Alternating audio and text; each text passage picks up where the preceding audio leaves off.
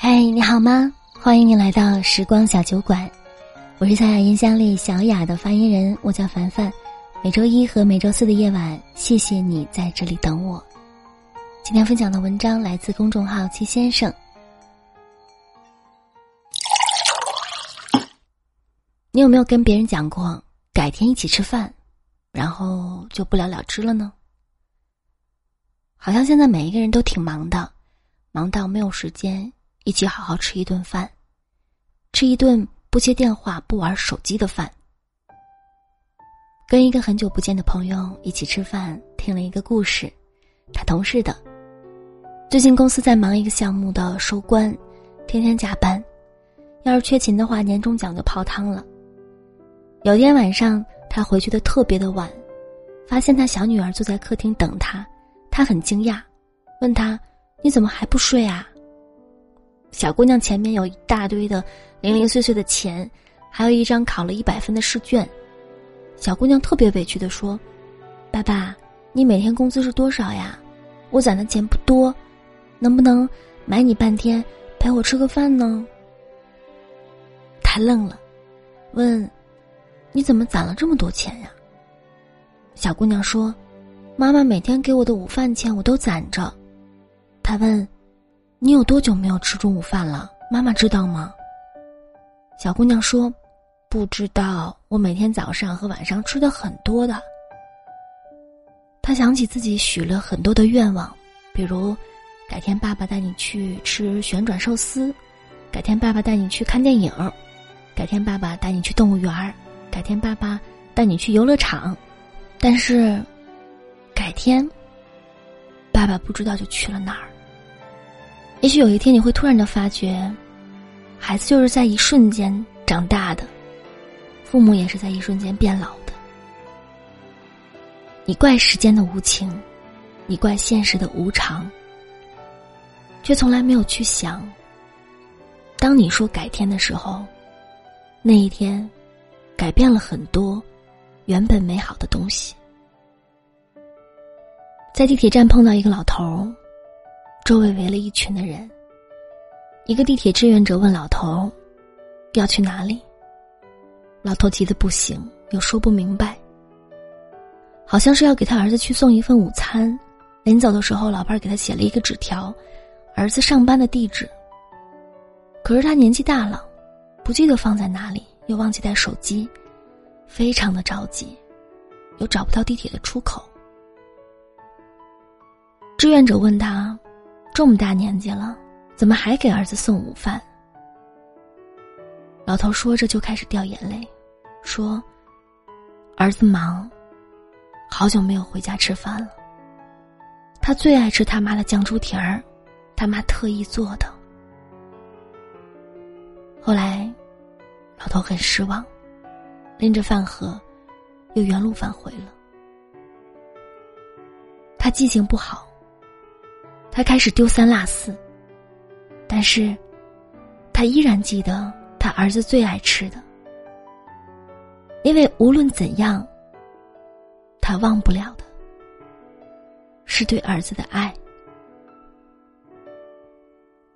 这让我想起以前看过的一个真实故事改编的广告：一个母亲因为携带了违禁物品，在机场被逮捕了。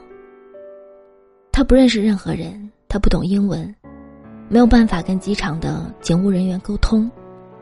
他声嘶力竭的解释说：“那是一包中药材，他是要给女儿炖鸡汤补身体的。他女儿刚生产完。他下跪求警务人员，他睡在机场，他三年没有见女儿了。他第一次出国，要飞行三天，辗转三个国家。对于一个母亲来说，她可以为了爱，无底线的委屈自己。所有的爱都是为了团圆。”只有一种爱是为了离别，就是父母和子女的爱。我参加过几次那种女生远嫁的婚礼，有一次印象很深刻。女生的父亲话不多，女生的父亲话不多，他很开心的把女儿的手递到了女婿手上，那眼神有嘱托，但是他不会说话，就说了一句。我以前当过兵，懂一个道理：犯我中华者，虽远必诛。那句话应该是说给他女儿听的吧，真霸气。但是席间，我在酒店过道里抽烟，看到他自己偷偷的在那边擦眼泪。当时我喝的有点大，我问他：“叔叔你咋了？”他说：“啊，这烟劲儿太大，有点呛。”我当时频频的点头。后来想起来，他也没有点烟啊。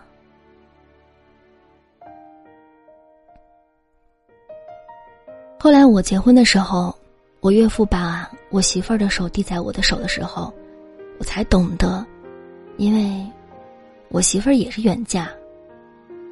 对于远嫁的姑娘来说，婚礼那一天是跟父母吃的最豪华的一顿饭了。那顿饭里的嘱托有期望，因为往后吃饭这么简单的事儿开始变得奢侈。吃饭，可能是最简单的沟通爱的方式。一家人坐在一起，老爸爱吃排骨，给他多加一块儿；老妈爱吃鱼肉，替他剔除了鱼刺。如果有兄弟姐妹，那该有多热闹呀！为什么老人常办年夜饭呢？那个时候是最团圆的。他们不怕老一岁，他们怕被拒绝。你妈做了你最爱吃的糖醋排骨、水煮鱼和辣子鸡，晚上回家吃饭吧。我约了朋友谈点事儿，你们吃吧啊。哦，你先忙。你不知道妈妈头上什么时候添了第一根白发，你不知道孩子什么时候添了第一颗牙齿，你不知道什么时候爸爸开始健忘，开始在朋友圈。转谣言，告诉你要多注意健康啊，少熬夜啊什么的。因为现在的年轻人都很忙，都很拼。可是，好矛盾啊！努力工作的目的就是好好生活，可是拼命工作的时候，恰恰放弃了那些跟最爱的人过最简单的生活。银行卡里的数字是越来越多了，才发现，再不陪孩子玩耍，孩子就长大了；再不陪父母吃顿饭，他们就吃不懂好吃的了，因为牙齿都慢慢的掉光了。感情这种东西呀，不动起来了，慢慢的就会被荒废了。人再忙也要吃饭的，吃饭并不会浪费很多的时间。但是跟最爱的人吃一顿饭，会把你的生活变得丰富而有趣。跟孩子一起吃一顿饭，听他唠唠学校里那些有趣的事儿。跟父母吃一顿饭，听他唠唠那些发生在广场上有趣的事儿。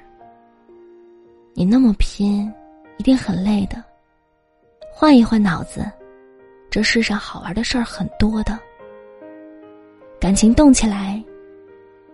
这家就温暖了。好啦，今天的节目就是这样喽。如果你喜欢我的声音，喜欢我的节目，可以搜索“眯着眼的樊小妞”来找到我。当然，也可以点击专辑上方的订阅按钮，这样呢就可以一直的收到节目的最新动态了。祝您晚安，好梦。